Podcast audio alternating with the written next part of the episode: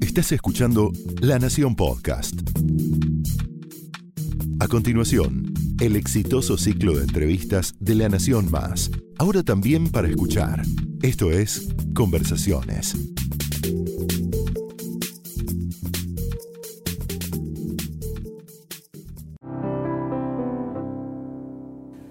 Bienvenidos a Conversaciones. Mi nombre es Yamila Trautmann y hoy me acompaña Juanse, una vez más en vez La más, Nación. sí. Gracias por venir, Juanse. No, gracias a vos. Estás presentando este disco, Estereoma o Estereoma. Estereoma. Estereoma. Estereoma, sí. Tiene ahí el tilde del acento. Sí. Eh, ¿Qué es Estereoma?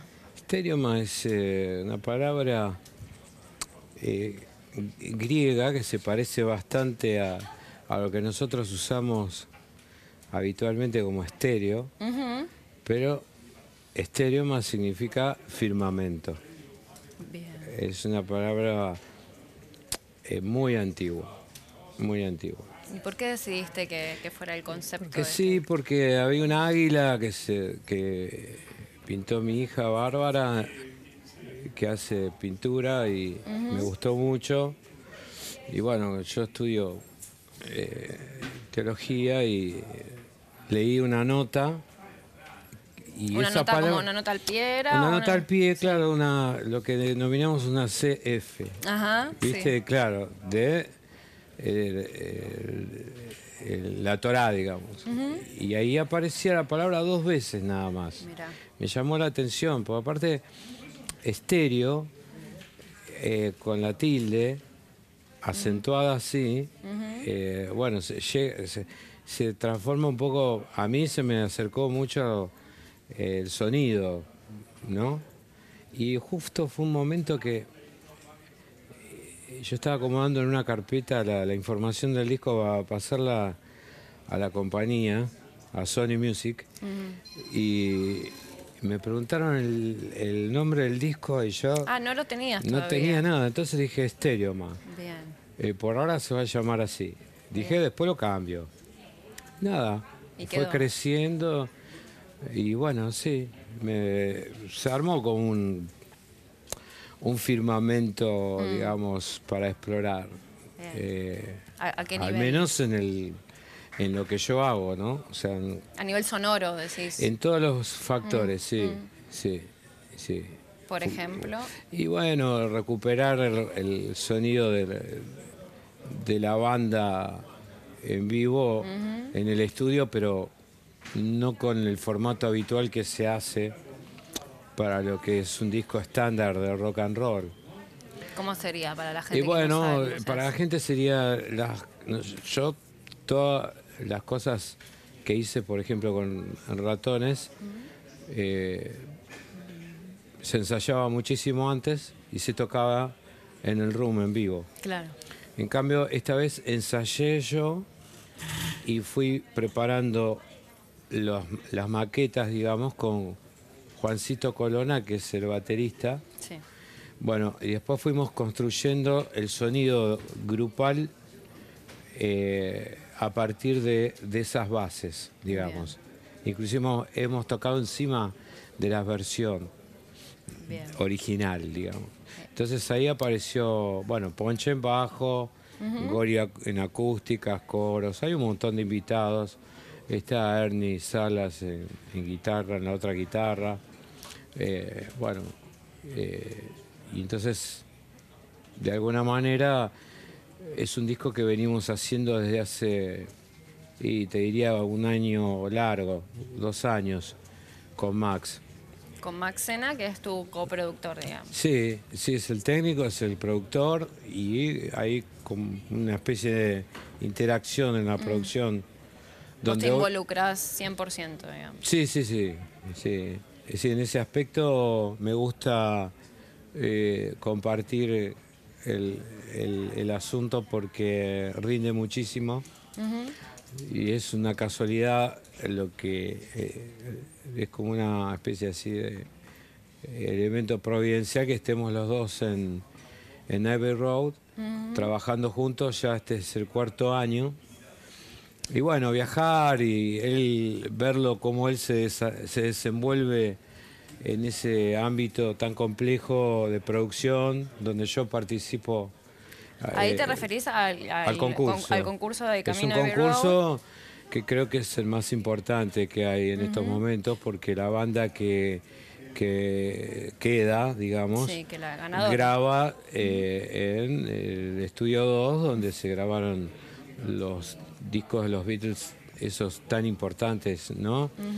Pero más allá del tema un poco místico, eh, estamos hablando de un, de un nivel técnico Claro. superlativo. ¿Y cuál es tu participación ahí en el concurso? Bueno, yo, claro, nosotros evaluamos, nos consultan, vemos también las posibilidades porque hay bandas muy buenas eh, y eh, lo más importante en las bandas cuando son muy buenas, por supuesto, es uno no busca contenido, busca exceso de contenido. ¿Cómo es eso? y tiene que haber algo más, ¿no? de, de- de canciones. ¿Hay Tienen algo que que, ser hay algo muy que se buenas. explicar con palabras, digamos? ¿Qué es Sí, que que y bueno, cuando la canción te, eh, cuenta una historia y está respaldada por, por, por la parte interpretativa y, y detrás de esa eh, amalgama hay eh, figuras, Bien. digamos, ¿no? O sea, donde uno ve eh, como un reconocimiento en, la, en, en- en el aspecto artístico estético. En esos momentos ahí es donde se define todo, porque eh, es lo que nos diferencia, digamos, de, de otros estilos, ¿no? Y cuando dices estético, ¿te referís a lo sonoro y también a la imagen? A lo visual, También. todo, todo intercede. Uno cuando escucha una gran canción, lo que pasa es que a partir de, de- de los años eh, uno está acostumbrado a, a que, qué sé yo, vamos a hacer un ejemplo burdo. Hey Jude, eh, está la cara de Paul McCartney atrás. Y bueno, Paul McCartney no es solamente un gran artista, ni un ex Beatle. Eh, es una figura que tiene un contenido estético con una personalidad muy, eh, digamos, distinguible, digamos. Entonces, eso es lo que complementa eh, todo lo, lo excepcional que lo rodea, digamos. Bien. Es un aspecto, a veces, obviamente, un tanto superficial, pero tarde o temprano todos los artistas eh, tendemos a querer eh, ser prolijos, digamos, en nuestra aparente bohemia, digamos. ¿Y qué es lo que te sorprende hoy de estas bandas nuevas o, o qué buscas escuchar? Y bueno, busco algo totalmente distinto a lo que, primero a lo que hago yo, Bien. y después totalmente distinto a, a lo que se viene escuchando. O sea, un, No- no un tiene rock que- and roll por no ahí, tiene ¿no? por qué ser una banda, digamos, ¿cómo te puedo explicar? Eh, obvia. Mm, bien. No. Entonces, claro, es, es, es un trabajo, pero es muy bueno porque no tengo una participación determinante. Salvo en el último instante del día que se elige, donde nos reunimos todos, nos juntamos y ahí yo hago una especie de, de push Eso es verdad. para... Puedo dar fe de eso. Eh, ah, para, claro, para que quede la que me parece. O sea, después, pues, si no lo logro, bueno, no lo logro. Intentás imponerte, digamos, ahí. Trato de que, o sea, yo tuve una muy buena experiencia con, eh, sobre todo con, no quiero eh, dejar afuera ninguna de las bandas que vi, porque la verdad que las que quedan son bandas que, que tienen, que, que tienen un mensaje, digamos. Eh, no- pero eh, en particular Conexionistas, Sí. que fue una de las, fue la, no sé si fue la primera o la segunda La banda. segunda, después de Nuevos Monstruos. Claro, eh, realmente es una banda que, que- que- que vos veías que había una coordinación y había un contenido. Lo más importante, una vez que uno puede medir la parte, digamos, personal, pero lo más importante es, es el entusiasmo, digamos. O sea, por ahí uno elige una banda que no suene tan prolija, eh, pero ve el entusiasmo que ponen cuándo están grabando, Mm. cómo trabajan, cómo...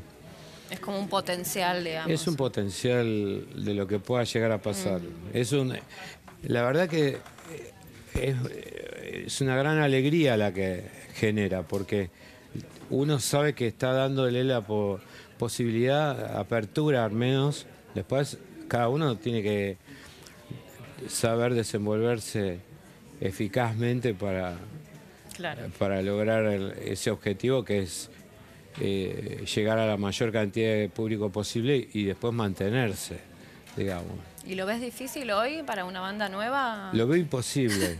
No, eh, lo, veo, lo veo difícil, sí, pero por otro lado uno ve que se, hay tantas cosas, eh, digamos, que no... no eh, hay tantas cosas sin explicación en el, Los fenómenos musicales. los fenomenoides musicales. Que uno ahí empieza a, a recobrar la fe, digamos, porque después de ver las monstruosidades, ¿Podés dar un ejemplo de qué te parece no, no, monstruoso? no, no. Pero que el, so- poner el sonido trap, ¿te parece, ¿qué te parece? no, o no, qué? porque vos fíjate, yo uso todo. Hay una canción en el en Stereoma donde yo eh, hice es una balada, se llama Perdóname. Sí. donde uso un efecto que usa un estilo que es una cosa que a mí realmente no, no, no me gusta, no es que no, no, esté de acuerdo, sino que no, no es lo que yo escucho, digamos. Claro, no lo consumís. Pero uso el, el autotune como un elemento, como un instrumento, digamos, Bien. Como parte de un instrumento, lo cual no significa que fue como cuando Spinetta usó el bandoneón en, eh, en el Jardín de los Presentes. Eh, eh, Fue aceptado porque era él.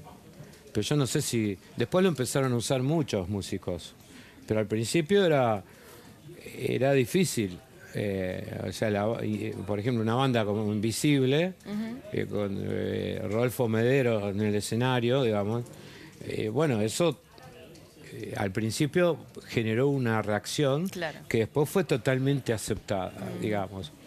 ¿Y vos buscabas con esta No, no buscaba nada, me no? gustó y lo dejé, me, y todos me decían no lo dejes. y bueno, lo dejé y me encanta. O sea, no me, no me produce ningún prejuicio Bien. para nada. Sí Bueno. me da miedo los que hacen esa música. ¿Te da miedo? No, Pero- no, no. O sea, no, no, los, no los escuchás y no los irías a ver en vivo. Es que me parece que eh, coincidió con que se armó todo un, un- se desarrolló todo un universo alrededor de las redes y del exceso de, de- de volumen de, de determinados instrumentos. Pues nosotros éramos muy criticados porque sonábamos muy fuerte, muy, muy, eh, casi hasta te diría, podría decir punk. Claro. Pero Hablamos de los ratones paranoicos Sí. en los 80, por ejemplo. Sí, sí. O, o de papo. O de Papo. No, no interesa. Lo que sí, hoy es como que uno escucha, por ejemplo, yo estoy en casa, eh, que vivo en un séptimo piso, y por ahí siento que viene de 10 kilómetros. Boom, boom, boom, boom. Viste, es una cosa que yo no sé qué es lo que está sucediendo dentro de ese auto.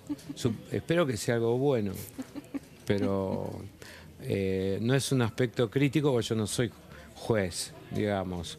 Es una cuestión, digamos que obviamente las generaciones van pasando y, y surgen elementos porque el adolescente o el posadolescente siente la necesidad de buscar una nueva expresión para, para manifestarse, ¿no? O sea, para decir, bueno, acá estoy yo, siento esto, no sé por dónde largar todo esto que yo siento y en lo musical, eh, bueno, se generan este tipo de, de circunstancias. ¿Y vos te pasó con el rock and roll eso? Totalmente, sí, sí, claro. Me pareció que era, un, era muy injusto estar en los 80 ya, porque ya estábamos en los 78, 77. Y yo, por ejemplo, me había comprado seis eh, Black and Blues. Es un disco de los Stones. Eh, y no, nadie, o sea, no, no lo escuchabas, no lo podías escuchar en ningún lado, no. ¿Y ¿Por qué lo compraste? Y porque yo en esa época estaba eh, obsesionado con el rock and roll de lo, del sonido de los Stones, con la parte técnica, ¿eh? mucho más. Eh, y me pareció que era una cosa increíble lo que estaba pasando con Led Zeppelin, con con los Sex Pistols, con, con Lou Reed, con Bowie, que no, no había una, un acceso, digamos, un acceso eh, masivo. El que le dio un poco de, de, protagonismo sin querer o queriendo, no sé si fue sin querer, fue Juan Alberto. Eh, Badía tenía un programa en Canal 7 se llamaba Flecha Juventud. Y claro, como el disco de los Stones había salido ese año, la tapa era, digamos, como la, el copete del programa. Entonces pasaban Hot Stuff como si fuera la cortina del programa. Y eso le dio un poco de, digamos, de relevancia. Claro.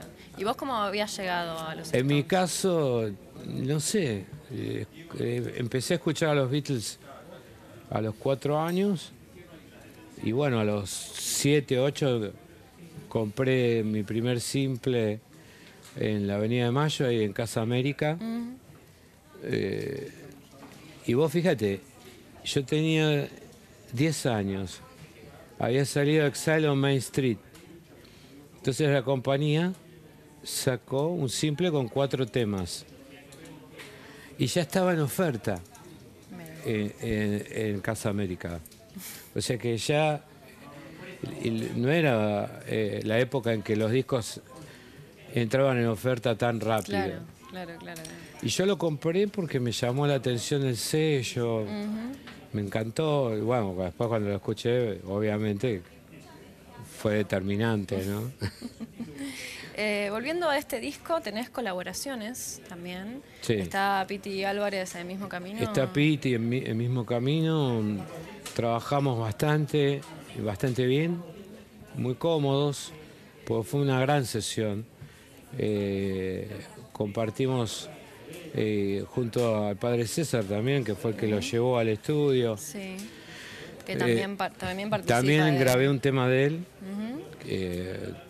y que me encanta, Pastillas, no tiene nada que ver con el disco, pero que de alguna manera involucra todo lo que, de alguna manera eh, estamos como eh, eh, tomando tácitamente y, en realidad son ejercicios diarios. Hay que ver de qué tipo de laboratorio hablemos, mm, depende. Claro, pero pastillas habla de todas las pastillas que. Sí, para despertar, dormir, hacer gimnasia, adelgazar. Eh, sí, es interesante.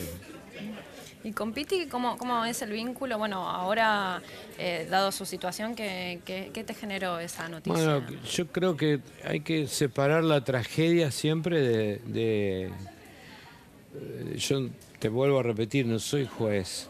O sea, lo que pasa es que nos conocemos ya, son casi 20 años o más. Entonces, siempre tuve un gran respeto hacia su obra musical.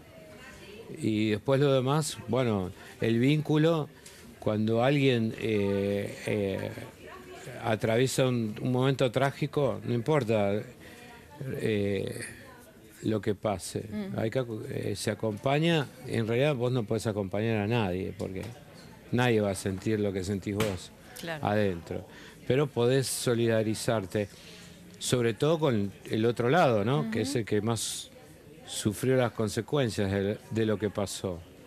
Eh, bueno, y también es una gran eh, información de alerta hacia tratar de, concientizar a, los chicos, sobre todo, de que no van de la mano.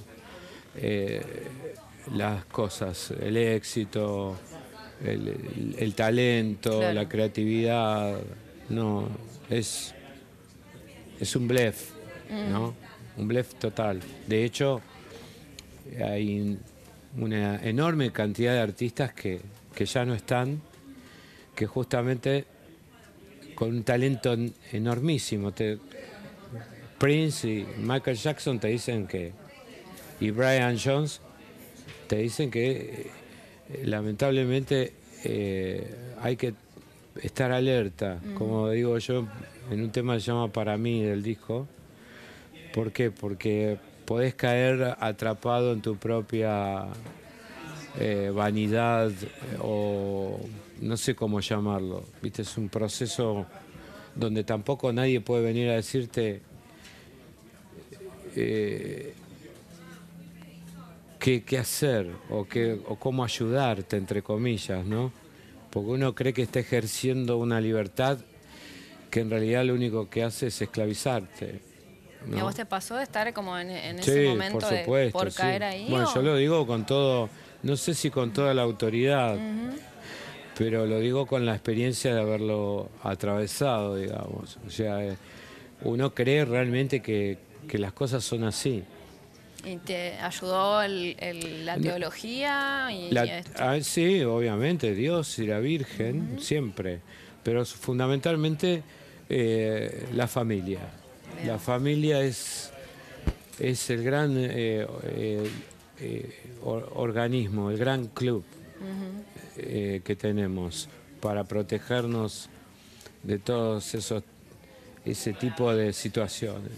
Después está la libertad de la experiencia, ¿no? Experimentar, eh, bueno, qué sé yo, no podemos eh, estar todo el tiempo eh, agarrando o privando, porque no sirve, eso genera mayor ansiedad.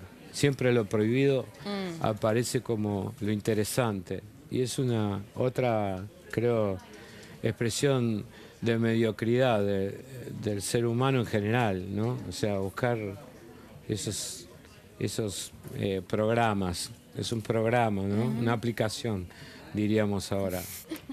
¿Y en tu caso quiénes fueron las personas que, en las que... Fundamentalmente mi, mujer, mis hijos, eh, mi vieja, eh, mi comunidad, que es donde voy yo, la del padre Fernando Abraham. Y bueno, después progresivamente fui, eh, obviamente cuando uno entra en esa frecuencia, es así como es inevitable que en la otra frecuencia se te vayan llenando de, mariposas el radiador, en esta frecuencia se te va llenando de eh, ángeles el camino, digamos. Entonces aparece mucha gente que no es porque eh, estén absolutamente o uno esté absolutamente bien. Lo que sí uno está en paz, que eso es lo más importante. Pues problemas siempre va a haber, o sea, si no hubiera problemas sería trágico, sería muy aburrido todo. pero te sentís en paz, digamos. Sí, sí, busco estar eh, eh, en salud y y bueno, y sentir en paz todo lo que hago, encararlo de esa manera. Eh, bueno, de hecho, yo creo que el, disco demuestra bastante de eso, ¿no? O sea, tipo, hacer lo que hice toda mi vida, ¿no?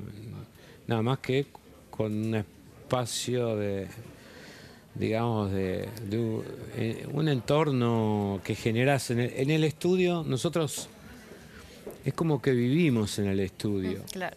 Nuestra vida es en el estudio, en el estudio, en la sala, en el. Entonces, claro, cuando le cambiamos el paso a eso, retornamos a, nuestro oficio con, con, paz y con mucho fervor, además, mucho entusiasmo, que eso es lo más importante de todo. El 15 de septiembre en Museum lo vas a estar presentando en vivo, este disco. ¿Cómo va a ser ese show? Un gran show, como siempre te dicen. El mejor sonido del mundo, una escenografía increíble. Bueno, sí, es verdad, porque la va a hacer Rodo, que es nuestro gran escenógrafo en la Argentina. Eh, va a estar eh, Pierre como número de apertura, que es una gran banda También. que ya tiene 20 años y, y, eh, hemos hecho juntos un, un tema muy grosso este, que les da a ellos un protagonismo, al menos en, en lo que yo hago, pues venían a verme y eh, nos conocemos hace mucho. Y después está Facundo Soto de invitado, Bien. eh, de, Guasones. sí.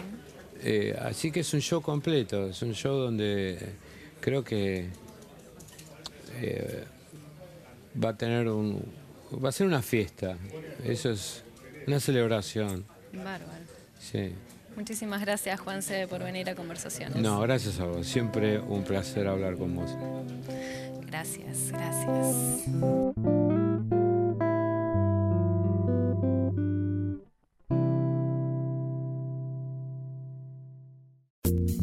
Esto fue Conversaciones, un podcast exclusivo de La Nación. Escucha todos los programas de La Nación Podcast en www.lanacion.com.ar. Suscríbete para no perderte ningún episodio. Estamos en Spotify, Apple Podcast, Google Podcast y en tu reproductor de podcast favorito. Seguí escuchando La Nación Podcast.